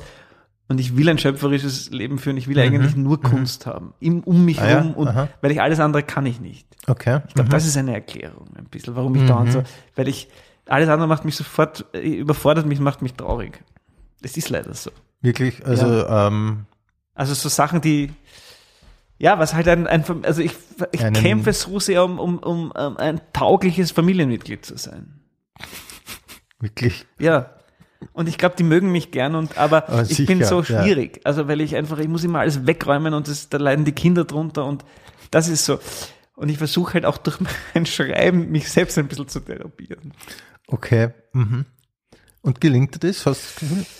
Das müssen andere beurteilen. Ich glaube, mal besser, mal schlechter, aber es gelingt mir nicht sehr gut. Mhm. Leider. Ich kann mir nicht vorstellen, ähm, wie soll man sagen? Ich glaube, dass du, dass du der liebenswerteste Mensch bist da in der Familie. Konnte ich mir vorstellen, aber Ich würde jetzt ähm, das einfach gerne, wenn das so vorspielen, ja, und das dann sollen sich das bitte von dir sagen lassen. Nein, ich glaube, dass man, ähm, dass ich schon ein ganz guter Kerl bin und, und dass sie auch, ich mache zum Beispiel wahnsinnig gerne, weil ich auch nicht anders kann. Ich, ich mache jeden Tag dreimal die Küche, ich wasche manisch Wäsche, ich lege ihnen das alles du bist zusammen. das beste Familienmitglied, das man sich vorstellt. Ich so gesehen ja, aber ich bin auch ein Tyrann, weil ich, weil ich gewisse ähm, Manien habe und dann auch Kindern halt vorschreiben, dass, dass sie ihr, ihr Zeug in ihrem Zimmer und sonst nirgends herumliegen lassen soll. Und das Okay. ist wahrscheinlich furchtbar. Ich finde eigentlich nicht, weil ich finde, es kann nur diesen Weg geben, aber das sehen sie möglicherweise ein bisschen anders. Und war das immer schon so bei dir eigentlich? Ja, ich glaube recht früh. Also ich habe schon auch als Jugendlicher zwar noch viel mehr Zeug gehabt, aber ich habe immer das Gefühl gehabt, dass wenn ich die Kontrolle verliere, die Sachen im Außen zu ordnen, dann, dann, dann Mhm. kann, kann ich mich gleich erschießen, weil das Innere ist sowieso völlig unkontrollierbar und ich muss irgendwo mich festhalten können. Okay. Und, auch das ist mir total wichtig, ich möchte mich dagegen verwehren, dass das spießig ist. Es ist mir völlig wurscht, wenn das Nein, nicht das mein nicht Bereich ist. Ja? Nein, nein. Ich bin Mhm. total gern bei Freunden, ähm, Mhm. wo es total chaotisch ist oder angrammelt. Das, ich fühle mich da total wohl. Ich habe auch Mhm. nicht das, ich möchte auch nicht missionieren. Es soll wirklich jeder machen. Es geht mir wirklich nur um meinen Lebensbereich, da brauche ich das halt. Oder nicht einmal überall. Es ist mir wahrscheinlich wurscht, wie es im Auto. Also im Auto zum Beispiel, Auto Mhm. ist, wir haben zwar ein Auto, ein Auto ist mir nicht wahnsinnig wichtig. Mhm. Ähm, ich habe es auch lieber, wenn nichts rumliegt, aber da ist es, da greift es mich nicht so an. Aber wenn die, die, die Küche zum Beispiel, da, da, da geht's halt, da gibt's keinen Plan B. Okay. ja. Und die Listen, ich meine, das ist ja, das ist ja verwandt, kann man sagen, oder? Ordnung und Listen schreiben. Ja. Wie hat das angefangen? Auch äh, spätestens ganz schlimm geworden mit dem, mit dem Eintritt in den Beruf, weil ich seit ungefähr damals, also seit ungefähr 20 Jahren gibt's diese Aufzeichnungen. Mhm. Mhm. wo ich regelmäßig schreibe. Und ich habe das vor kurzem mal wieder, so diese ganz frühen Sachen, Anfang der Nullerjahre war ich in Linz am Theater Mhm. Und habe mir jeden Tag Listen geschrieben, Mhm. wen muss ich anrufen, dass ich vielleicht dort davor sprechen oder welcher Intendant ist dann an dem Theater, wen Mhm. könnte man da, also ich habe mir ständig so Berufslisten und für die Band, wohin und welche Lieder spielen wir, also da hat das Okay. begonnen, Mhm. manisch in, mit den Listen, weil ich Das sind versuche, eigentlich To-Do-Listen. sind totale To-Do-Listen. Also ich glaube, jede Liste ist eigentlich eine To-Do-Liste. Und es gibt so die Illusion, dass man ewig Zeit hätte. Je länger die Listen sind, desto länger ist das Leben, was natürlich nicht stimmt. Aber ich Okay. glaube es mir in dem Moment. Okay. Aber ist nicht umgekehrt so, je länger die Liste ist, umso höher ist die Dringlichkeit? So empfinde ich oft. Ja, gleichzeitig, wenn die Liste zu lang wird, stellt sich die Kapitulation ein. Ja. Wo wir wieder wieder, ein bisschen bei Tokotronics sind, natürlich. ja.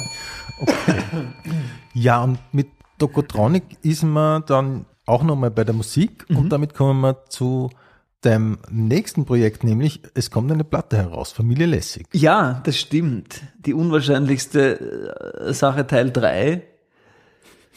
Familie Lessig ist für ein Eins. Das stimmt wirklich. Erzählen wir zwar immer, ist aber nichts als die Wahrheit. Ähm, War nicht geplant. aber nicht nur nicht geplant, sondern war wirklich für, zusammengecastet vom Andreas Fuderer, vom Direktor vom Stadtsaal, vor sieben Jahren für ein einziges äh, Ja. Konzert für die, fürs Freundeschützenhaus, weil die irgendwie die Miete im Winter nicht zahlen konnten oder so.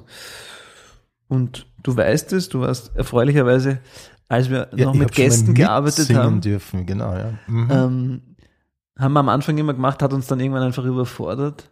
Mhm. Mit ganz vielen Gästen gearbeitet, das gibt es mittlerweile nicht mehr. Und jetzt machen wir sogar zum zweiten Mal eine Platte, ja. Und das ist so irgendwie schön, weil es mein Musikbedürfnis, das es doch noch gibt, Mhm. Mhm. irgendwie befriedigt. Das ist so ein bisschen das Kleinste von den, von den Tätigkeitsbereichen, Ja, einfach ja. von der Energie oder Mhm, vom mhm. Energieaufwand. Aber ich bin wahnsinnig, ich freue mich, also es gibt kaum etwas, worauf ich mich so freue, als auf dieses Zusammenkommen mit diesen Ja, Menschen. ich finde, das, das, ähm, das kommt darüber, Mhm. finde ich. Es ist, äh, ich habe es ja schon öfter gesehen, äh, jetzt mittlerweile. Und ich denke mir jedes Mal wieder, schau, und ich hoffe, das kommt jetzt nicht falsch an, aber ich denke mir jedes Mal wieder, schau, so einfach kann es sein und alle haben eine gute Zeit. Ja, wobei ich finde, es kommt nicht falsch rüber, sondern sogar noch freundlich. Ich finde, man hat uns in den ersten Jahren wirklich mit Vorschusslorbeeren ähm, überschüttet, die wirklich nur dadurch zu erklären waren, dass wir vielleicht von was anderem bekannt waren, weil das war ein bisschen die Krux oder der Nachteil. Wir haben, glaube ich, im zweiten Jahr live auf der Donauinsel im Ö1-Zelt, wo man sich, glaube ich, an den Hörgeräten gedacht hat, was zur Hölle passiert hier, ja. Also, ich finde, am Anfang haben wir wirklich nur vom Charme gelebt Mhm. und mittlerweile ist es musikal. Also das Schönste war, Nein, wir ja, haben, Ja, du bist sehr kokett jetzt. Nein, es ist wirklich, die ersten Jahre waren grauenvoll. Also wir haben, ich kann mich erinnern, wir haben die, die, die, die, die Stagehands in der, in der Arge in Salzburg haben, da gibt's einen, der nimmt sich kein Blatt vor den Mund und der hat gesagt, die letzten Jahre habe ich glaubt irgendwie, da kommt die Schulband wieder und heute habt ihr mir zum ersten Mal auch musikalisch erwischt. Und das war wirklich so ein Punkt, wo man irgendwann gesagt, wo ich auch, ich kann mich erinnern, ich bin dann auch irgendwann immer an dem Punkt, wo ich sage, jetzt alles oder nichts, wo ich sage, entweder wir spielen jetzt auswendig und wir proben jetzt wirklich oder wir lassen es wirklich bleiben, weil das geht nicht. Und das ist tatsächlich wichtig geworden und da freue ich mich auch drüber, wenn wir jetzt. Musikalisch besser geworden sind. Und ich glaube trotzdem, das Wichtigere ist, da bin ich ganz bei dir, die Leute spüren, dass das ehrlich ist, dass wir uns wirklich schätzen. Total, finde ich Dass schon. man uns sich jeden Raum lässt, Mhm. das finde ich auch immer so wichtig. Es gibt ja auch so Duos oder so Bands, wo du richtig spürst, Mhm. die sind sich total neidig. Ja. Und das, das ist da keine, keine Sekunde der Nein, Fall. es ist total, es ist good vibes only. Mhm. Wirklich gut Vibes Only. Ähm, wie äh, wählt sie aus, was ihr, es sind ja eigentlich nur Coverversionen, oder? Oder es sind bei der, das ist eigentlich die Frage, es sind bei der neuen Platte Eigenkompositionen Ja, dabei? es sind sogar zwei Drittel Kompositionen jetzt. Ja. Wer schreibt oder wie schreibt ihr? Auch da ähm, ein, ein Prozess, der jetzt, glaube ich, altersadäquat richtig ist. Beim ersten Album hat man noch versucht im Proberaum und gemeinsam und das, das stimmt einfach, das geht sich einfach nicht mehr aus. Und jetzt gibt so ähm, Allianzen, die, die Kathi und die Clara schreiben zusammen Lieder. Der Gerald und der Gunkel schreiben zusammen, also der Gunkel schreibt eigentlich allein Lieder, aber der Gerald schreibt so manchmal Lieder und nimmt sich dann den Gunkel, glaube ich, dazu. Und Boris und ich sch- schreiben seit Mondscheiner und davor, so dass ich Texte Ja. schicke und er vertont sie. Also, und was, was neu ist, wir produzieren sie jetzt, also ich kann das nicht, aber die anderen machen das.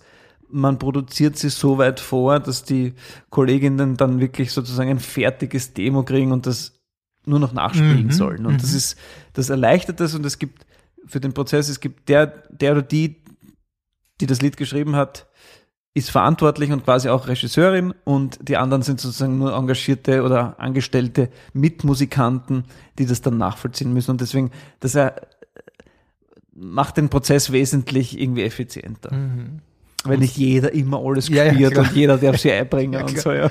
Aber es hat jeder schon irgendwie ein Mitspracherecht am Ende. Es hat ähm, jeder ein Mitspracherecht und es ist wie in Bands immer die Krux, wie weit können demokratische Prozesse Dinge auch ähm, verschlechtern, was ganz oft der Fall ist, wenn, wenn man irgendwann Mhm. versucht, einen Kompromiss zu machen und es bleibt dann nichts über. Aber es geht irgendwie durch diese Methode ganz gut, weil sich dadurch so ein, auch so ein gesunder Konkurrenzkampf entwickelt, dass jeder irgendwie seine Stücke so ein bisschen dann auch gerne live haben möchte oder auf Mhm. der Platte haben möchte. Und dadurch bemühen sich irgendwie alle Mhm. und das, das streitet man sich dann irgendwie aus. Ja, ja. Mhm. Wie, wie ähm, kommt die Setlist generell zustande? Ich, ich finde, es, es wird ja ein weites Feld bearbeitet und, und da ist ja viel möglich. Aber am Ende wird es dann eine recht eine runde Sache. Nur äh, wie wird beschlossen, welche Nummer geht, welche geht nicht? Ja, es gibt, äh, es gibt ein Ausschlusskriterium, das sehr oft zutritt, wenn wir es nicht gescheiter spülen, ist es raus, ja, was sehr oft der Fall ist, leider. Damit schließen sich einige Stücke von selber aus. Und unter den anderen versuche ich ein bisschen darauf zu achten, dass, dass es so immer wieder nach Durststrecken im Sinne von, man mutet den Leuten jetzt fünf Stücke hintereinander zu, die sie eigentlich nicht kennen können, weil sie entweder noch nicht auf Platte erschienen sind oder von so jemandem so Unbekannten sind, Ja. dass man dann so pro Halbzeit ein, zwei Hits, wo die Leute irgendwie wissen, das, oder wo man Ja, davon ausgehen kann, das kennen die meisten, einstreut. Und den Rest verlassen wir uns wirklich sehr auf, auf, auf die Situation, wie der Abend halt ist. Und dadurch, dass der Wortanteil recht hoch ist, weil ja gegunkelt wird, also brauche ich dir nicht erklären, aber den Menschen, die sich's anhören, also wir lassen vom Publikum Themen vorgeben, ähm, die dann dem Kollegen Gunkel weitergereicht werden und er referiert dann dazu, was ihm einfällt und das greifen wir dann wiederum auf. Also das heißt, der Abend ist immer zu einem Drittel auch total ergebnisoffen.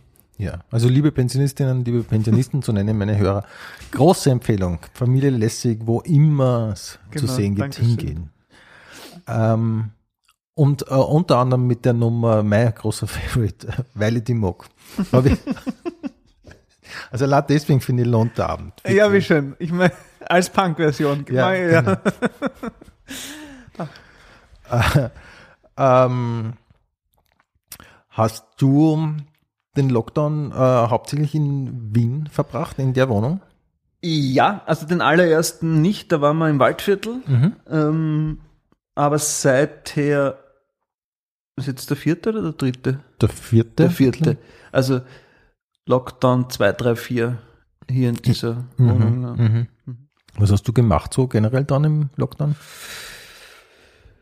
Ja, ich kann es nicht einmal sagen. Also eben nicht viel mehr. Also ich habe schon auch, wenn es mir gut gegangen ist, habe ich, habe ich regelmäßig und mehr gekocht als vorher und habe mich immer wieder mehr schlecht als recht als Hauslehrer versucht.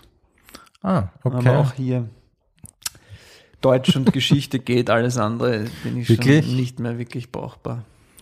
ähm, aber wie, wie habt ihr es dann organisiert? Hat deine Frau das übernommen? Ja, die arbeitet in einem ähm, systemrelevant, weiß ich nicht, sie ist Architektin, aber die ist seit Lockdown 2 eigentlich hat weiter gearbeitet. Deswegen, aber die kann das viel besser mit dem Homeschooling und überhaupt diese ganze Organisation, das muss ich auch sagen. Und auch selbst wenn sie arbeitet, fragen die Kinder oft sie, obwohl ich da bin. das ist auch bitter. Also, ja, sie hat das übernommen. Aber ihr habt das äh, bis jetzt ganz gut hingekriegt. durchwachsen. Also es ist, es passt ein bisschen zum Teil 1, wo wir darüber gesprochen haben. Ich, ich falle ihnen dann irgendwann zu Last, weil ich dann unleidlich werde, wenn ich zu lang. Also ich glaube, ich brauche den Beruf gar nicht so im Sinne von, ich, ich also ich glaube, es ist, ich, ich habe nicht mehr das Gefühl, ich muss auftreten und so, aber wenn ich eben aus diesem mich um, mit Kunst umgeben rausfall, dann, dann bin ich sehr schnell einfach zu nichts zu gebrauchen. So ist es dann. Und dann gehe ich den Leuten in meiner Familie auf die Nerven. Also deswegen war das mal besser, mal schlechter. Und musst du die dann so ähm, mit Kunst umgeben, nachdem du nirgends hin kannst, in kein Museum, in kein Theater und so weiter, musst du die trotzdem mit Kunst beschäftigen, so im weitesten Sinne? Ja, ich finde, ähm, dass das Einzige ist, was mir irgend, wo man sich der Illusion hingeben kann, dass das, Entschuldige, dass das, dass das alles irgendwie einen, einen, einen Sinn hat. Ja. Also, oder dass das ich freue mich einfach daran und es geht mir besser, wenn ich mich mit Kunst umgebe, als wenn ich es nicht tue. Mhm. Weil mich ungelöste Dinge auch überfordern. Also der Alltag ist an sich ein. es ist alles immer. Okay. Ja. Ja, weil ich auch so wenig kann. Ich kann so wenig lösen und in, in der Kunst kann ich mich zumindest, also da bin ich zumindest irgendwie in der Materie drin. Ja. Mhm. Und ähm, wie ist das, wie ist das bei deinen T- Töchter? Ist, äh, sind die, äh, kommen die so ein bisschen nach dir? Merkt man das, dass die auch so in die Richtung gehen? Weil es ist ja schon sehr ein spezieller Zugang zum Leben, sage ich mal, Mhm. der, der viele Talente offensichtlich mit sich bringt.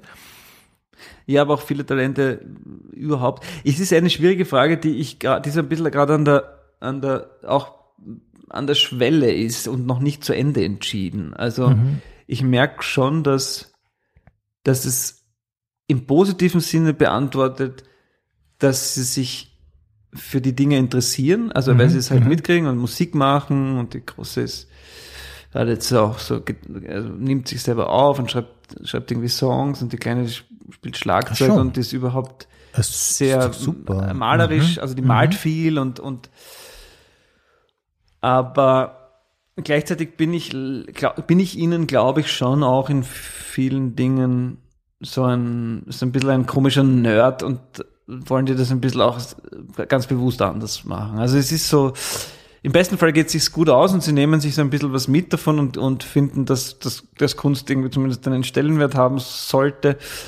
Aber es ist noch nicht zu Ende. Das, glaube ich, das ist noch Mhm. ergebnisoffen. Okay. Aha. Aber es Und ich möchte auch schon, gar nicht, oder? also um Gottes Willen, bitte nicht falsch verstehen, ich glaube nicht, dass das für alle richtig ist. Also ich würde mich so, sogar darüber freuen,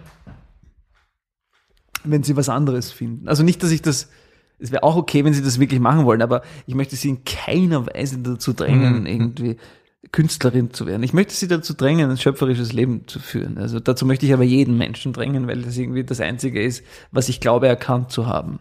Dass das besser, dass es ein besseres Leben ist als, und dass es uns auch dafür, da ein bisschen davor schützt, in die Barbarei abzudriften. Ähm, versuchst du die zu optimieren? Weil in deinem Programm spielst du eigentlich eine schlechtere Version von dir, Mhm. finde ich. Was ja dem Humor grundsätzlich gut tut. Ne? Ähm, aber du, sagen wir in der Realität oder du so in deinem Alltag, versuchst du die sozusagen zu, zu optimieren? Liest du so Bücher oder so? Also ich weiß nicht, worauf du, was du genau meinst mit optimieren. Also ich versuche mich humanistisch zu optimieren, tatsächlich, würde ich Ah Aha, sagen. Okay, aber du versuchst nicht effizienter zu werden. Eigentlich diese ganze Selbstoptimierungsindustrie Industrie mittlerweile äh, ist ja auf Effizienz aus.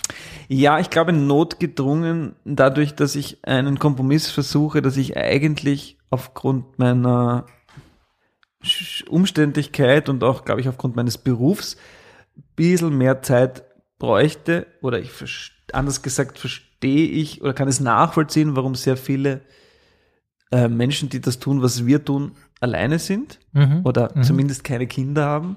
Und dadurch muss ich es ein bisschen aus pragmatischen Gründen optimieren, weil, weil Kinder und Familie einfach Zeit Ja, brauchen. natürlich. Mhm. Ähm, das ist ein bisschen die Krux. An sich bin ich total gegen Optimierung. Ich finde es grauenvoll, weil ich finde, erst im, in der Langeweile und im, im Umweg und im Weglassen und so in den Umwegen passieren die en- entscheidenden Mhm, Dinge. Ähm, was ich aber super finde wiederum, ist Vereinfachung. Also ich, ich, ich, ich merke, dass mir das nächste, ich würde auch gerne alles loswerden, was man nicht unbedingt braucht. Das ist ein große, große Thema, zum Beispiel gerade, wo ich auf komplettes Unverständnis stöße, ist, ich möchte kein Auto mehr haben. Aha. Und meine Frau sieht das überhaupt nicht ein. Und gar nicht, mir geht es jetzt gar nicht um den Umweltaspekt, sondern es nervt mich, dass jetzt wieder das Backpickerl abgelaufen ist und da muss man Reifen wechseln und diese Dinge. Ich will mich damit nicht, das ist alles Okay. tote Mhm. Zeit. Ja. Also ich bin total für Vereinfachung, aber nicht für Optimierung. Wenn das, Okay, wenn du okay. das, ja, so, ja, ich, ja, ja. verstehe. Mhm. Mhm. Aha. Ja, das kann ich mir Und schon im besten vorstellen. Fall geht es ein bisschen mit, also wenn man es, also ich finde es schon ganz gut, also vor allem finde ich, wenn man ein bisschen älter wird, ich merke, dass, dass es mir ganz gut tut, mich dahin gehen, wenn das schon Optimierung ist, dass ich nicht jeden Tag Alkohol trinke und dass ich dreimal die Woche versuche zu laufen. Das kann man schon als Optimierung, ich würde es eher als dem Verfall entgegenwirken sehen. Okay. ja. Gibt es sonst schlechte Angewohnheiten, die du gern loswerden würdest oder schon losgeworden bist zum Teil? Ja, es gibt also vor allem, dass ich eine, eine wahnsinnig ausgeprägte, und das ist wahrscheinlich dann ein, keine Ahnung, wo das herkommt, wenn ich heute zum Beispiel, also ich habe eine wahnsinnig ausgeprägte Angst vor körperlichen, also ich, Blut, Nadeln, Mhm. Krankheit. Ich würde es nicht einmal Hypochondrie nennen, sondern es ist irgendwas, es ist irgendwas drüber. Ich war halt Blut abnehmen und es ist ein wochenlanges Einkrampfen vorher. Und das ist, äh, ich kann mir, was für meinen Beruf ein Vorteil ist, ähm, ich kann mir Dinge sehr, sehr schnell einbilden. Und Ah ja. Mhm. für mein Leben ist das ein Albtraum. Also ich würde mich da gerne dahingehend einfach eine Gelassenheit entwickeln und sagen, ja, okay, wahrscheinlich wirst du auch irgendwann einmal an irgendwas sterben. Es wird sich nicht vermeiden lassen. Aber es ist jedes Mal, also auch da bin ich für alle Mitmenschen, glaube ich, ein Albtraum, weil ich, ich psychotisch und das erzählt sich dann lustig, aber es ist wirklich, es ist Ja. fürchterlich. Mhm. Und das gelingt mir, aber nicht. ich weiß nicht, wo ich ansetzen soll. Ich habe es mit Therapien probiert, ich habe es mit, ich glaube, das Einzige was ist, man kann es im besten Fall mit den Dämonen ein bisschen in Kunst umwandeln, sind wir wieder da. Mhm. Eine Mhm. andere Möglichkeit fällt mir für mich nicht ein. Ja, okay. Mhm. Ähm, Und um das zu, die Vene hat sich versteckt heute, hat sie mir erklärt, ja, die Frau Doktor. die Frau Doktor. mhm. Rechts, es hat schon höllisch weh dann, hat sie nicht gefunden, hat sie links gestochen. Im Endeffekt hat sie mir hier gesehen, Blut ja. abgenommen. Ja. Hier an der, Am, am am der Hand, ja. Handballen. Also ich Mhm. meine, Geht's nur? Geht's noch? Entschuldige. Habt ihr das nicht studiert?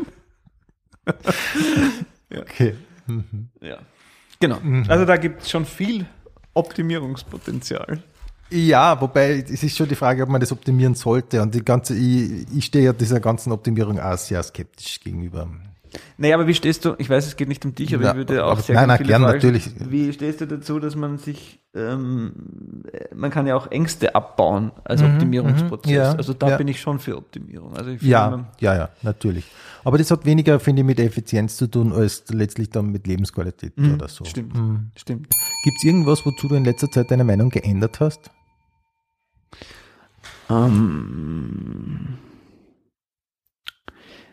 es fällt mir gerade nichts ein, aber ich versuche eigentlich wirklich das so oft wie möglich zu tun, weil uns das auch vor der Erstarrung ein bisschen bewahrt, die finde ich mit dem Alter automatisch oder wo die Gefahr total groß ist. Also ich bin da wirklich in dem Punkt wahnsinnig wissenschaftsfanatisch im Sinne von dieses bis auf Widerruf. Ich finde es Mhm, also auch in Diskussionen. Ich habe zum Glück ähm, Freunde, wo das wirklich nicht sehr, vielleicht wieder Tokotronik, ja, vielleicht Ja, wieder ja. Tokotronik. Niemand, dieses Mansplaining, das habe ich in meinem, also ich Mhm, kenne ich kenn, mhm. Ich kenn so Menschen, aber die, mit denen habe ich nichts zu tun und ich, ich liebe es, dass, dass es das Commitment, glaube ich, gibt in den, in dem Kreis, in, mit dem ich mich privat umgebe, wo, wo man wirklich sagen kann, es kann sein, dass du mich heute von etwas überzeugst und ich ab sofort das Gegenteil behaupte, einfach weil deine Argumente schlüssig sind. Und ich glaube, dass ich das verhältnismäßig ganz gut kann. Mhm. Also ich, ich lasse mich wirklich gerne überzeugen. Aber mir fällt jetzt gerade nicht ein, was das letzte war. Also es passiert, glaube ich, relativ oft, weil ich mich auch in vielen Themen überhaupt nicht auskenne, wie gesagt. Mhm. Glaubst du, ist die Welt in fünf Jahren ein besserer Ort oder ein schlechterer?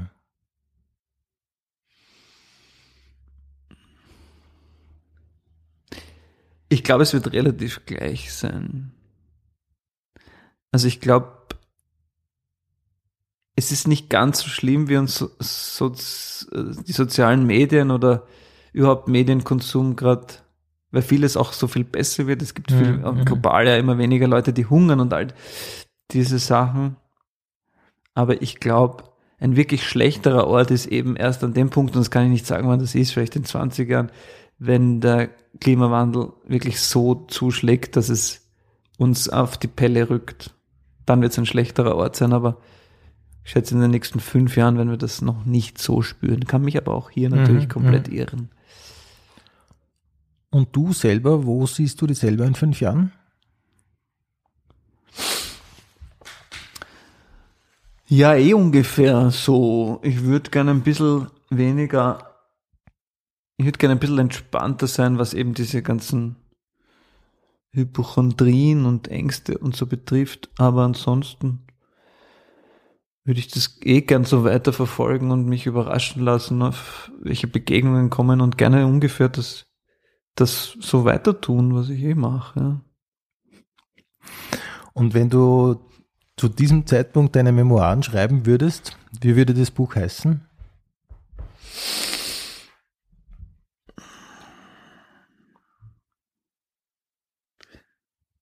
Ähm. Ich hoffe wirklich, dass ich nicht, im, nicht in die Verlegenheit komme, Memoiren zu schreiben. Ich habe den, der, der, ich weiß nicht, ob das ein Titel ist, aber ich habe den schönen Satz gelesen, weil es auch ein Thema ist, weil ich oft schlecht schlafe. Schlaf ist der Beweis, dass die Welt uns nicht braucht. Das ist ein super Titel, oder? Oh, das ist ein guter voll Titel. guter Titel, finde ich. Mhm. Manuel, dann sage ich an dieser Stelle vielen Dank für deinen Besuch in der Pension Schöller. Danke, lieber Rudi, es war ein großes Vergnügen. Und wir kommen noch zu unserer abschließenden Rubrik, dem Pension Schöller. Frühstücksbuffet. Kaffee oder Tee. Kaffee, Sojamilch oder normale Milch. Sojamilch, Müsli oder Eierspeis. Eierspeis, Comedy oder Kabarett.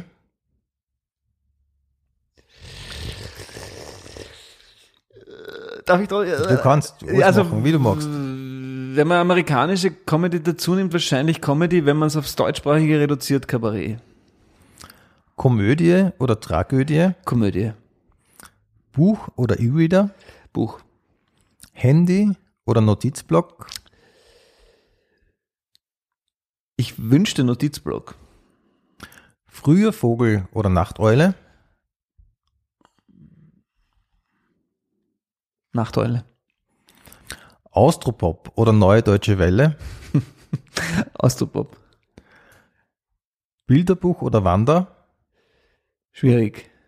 Ähm, ganz knapp Bilderbuch. Mhm. Beatles oder Stones. Beatles. Nicht knapp, ganz eindeutig. Okay. Ramones oder The Clash. The Clash. Blur oder Oasis. Blur. Franz Ferdinand oder White Stripes. Gemein. Ähm, Franz Ferdinand.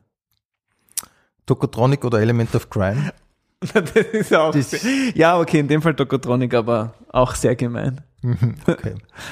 ähm, Madonna oder Cindy Lauper.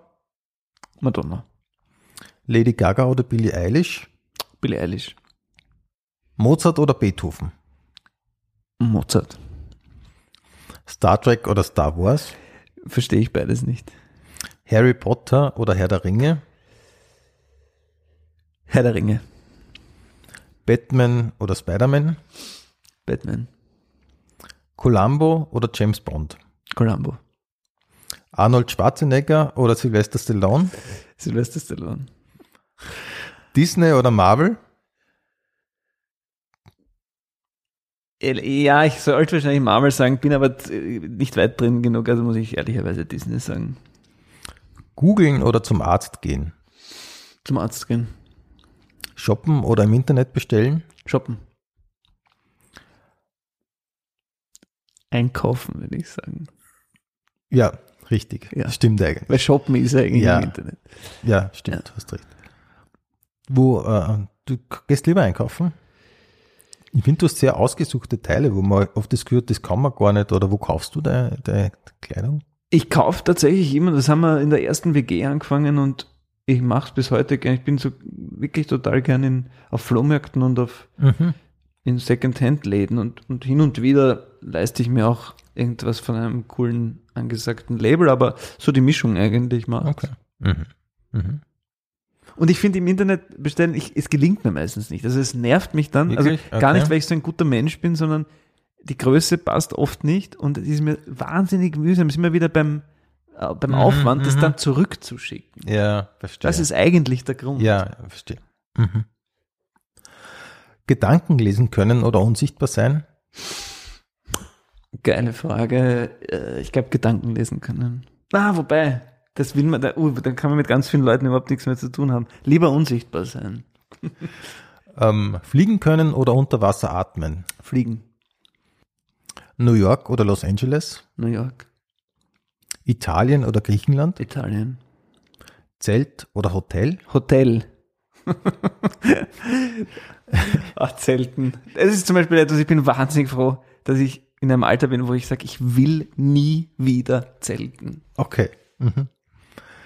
Kamin oder Fußbodenheizung. Immer kalte Füße. Fußbodenheizung. Übergangsjacke oder Frieren. Übergangsjacke. Haube oder Frisur. Habe. Worauf wartest oder morgen ist auch noch ein Tag. Worauf wartest? Früh gehen oder bis zum Schluss bleiben. Früh gehen. Klappt meistens nicht. Servus, Baba oder auf Wiedersehen. Auf Wiedersehen.